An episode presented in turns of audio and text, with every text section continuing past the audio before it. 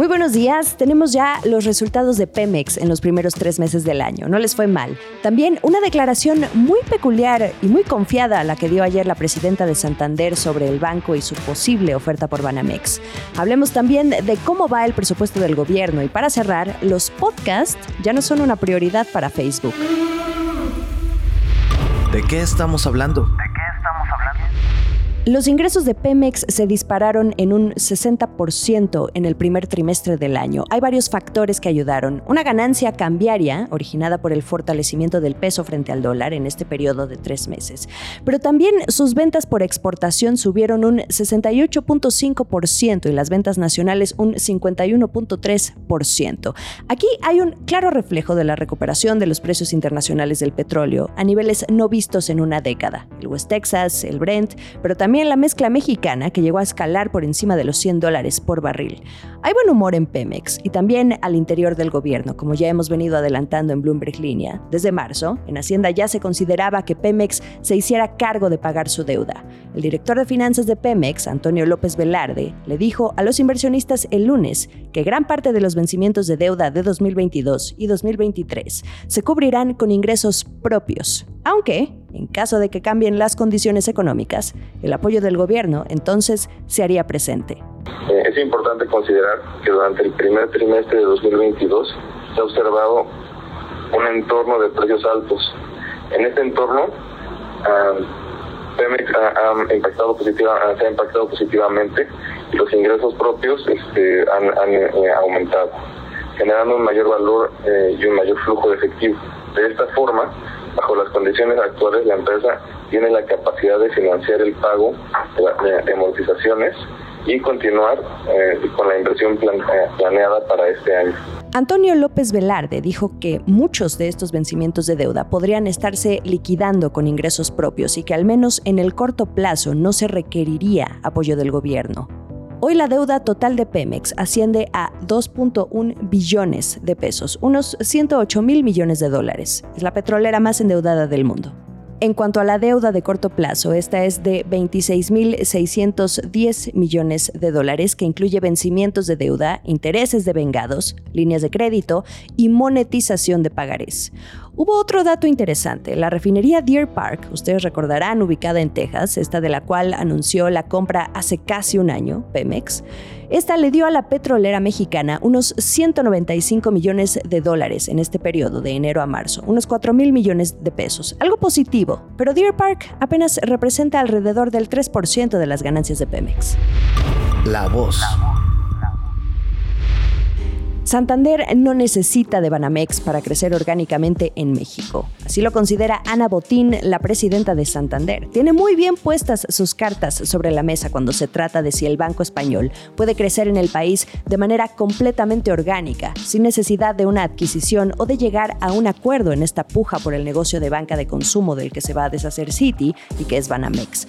Lo dijo a David Westin en una entrevista exclusiva con Bloomberg TV y fue muy clara con esas mismas palabras, Santander solo compraría Banamex si lo pueden pagar en efectivo, puro cash. Vamos a escuchar un poco de lo que dijo.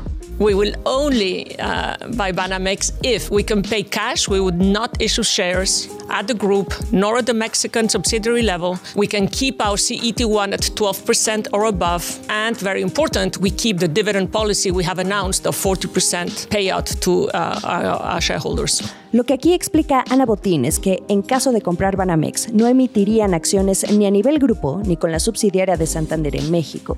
También habla del CET1, que es una medida utilizada en el sistema financiero para saber qué tanta solvencia tiene un banco. En este caso, Ana Botín dice que deberá mantenerse en el 12% o más, además de mantener su política de dividendos como está, que es un pago del 40% a los accionistas.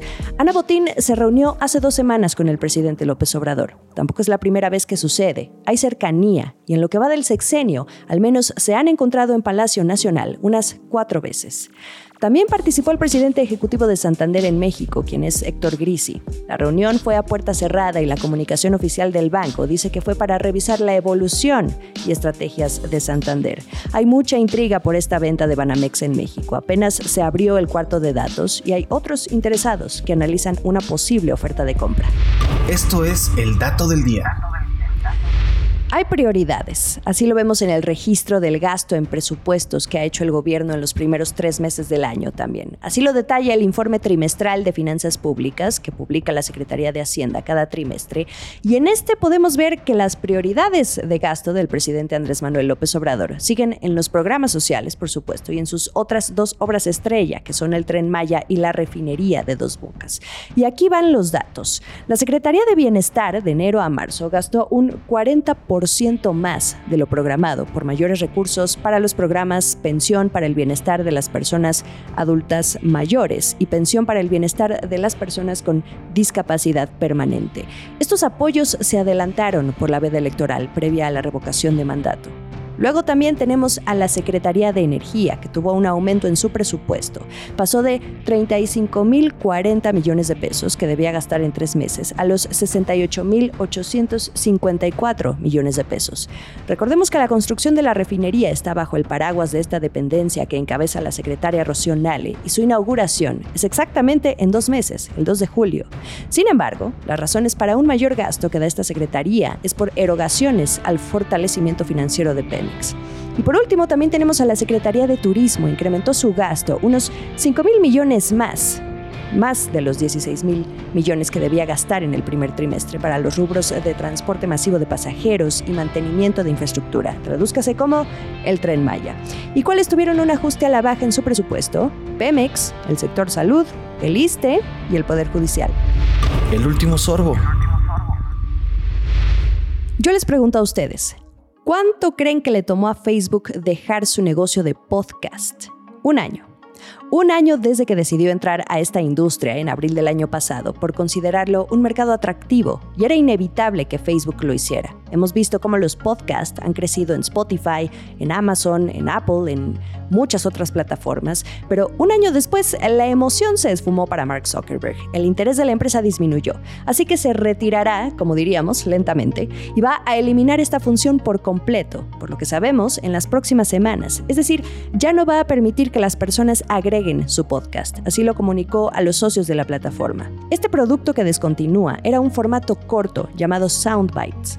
Lo único que dijo Facebook es que evalúan constantemente las funciones que ofrecen y por cómo lo dicen, parece que no causó tanto furor. De ahí que digan que mejor se enfocan en otras cosas eh, como experiencias significativas, así le llaman. Y así lo reportó Bloomberg News. En esta comunicación que se envió a los socios, Facebook dijo que no planea alertar a los usuarios sobre el hecho de que los podcasts ya no estarán disponibles, es decir, les va a dejar a los creadores la opción de decidir cómo comunicarlo a su audiencia. Y así, Live Audio Rooms se va a integrar a Facebook Live. Esto significa que los usuarios ahora podrán optar por transmitir en vivo solo audio o audio y video. ¿Ustedes alguna vez escucharon un podcast por Facebook? Sigamos juntos el resto de la información durante el día a través de bloomberglinea.com. Nos vemos por videocast en arroba la estrategia MX en Twitter, también en Instagram, pequeños fragmentos de lo que aquí platicamos y en YouTube en la cuenta de Bloomberg Línea para ver los episodios completos. Feliz martes. Esta fue la estrategia del día, escrito y narrado por Jimena Tolama, producido por Arturo Luna y Daniel Hernández. Que tengas un día muy productivo.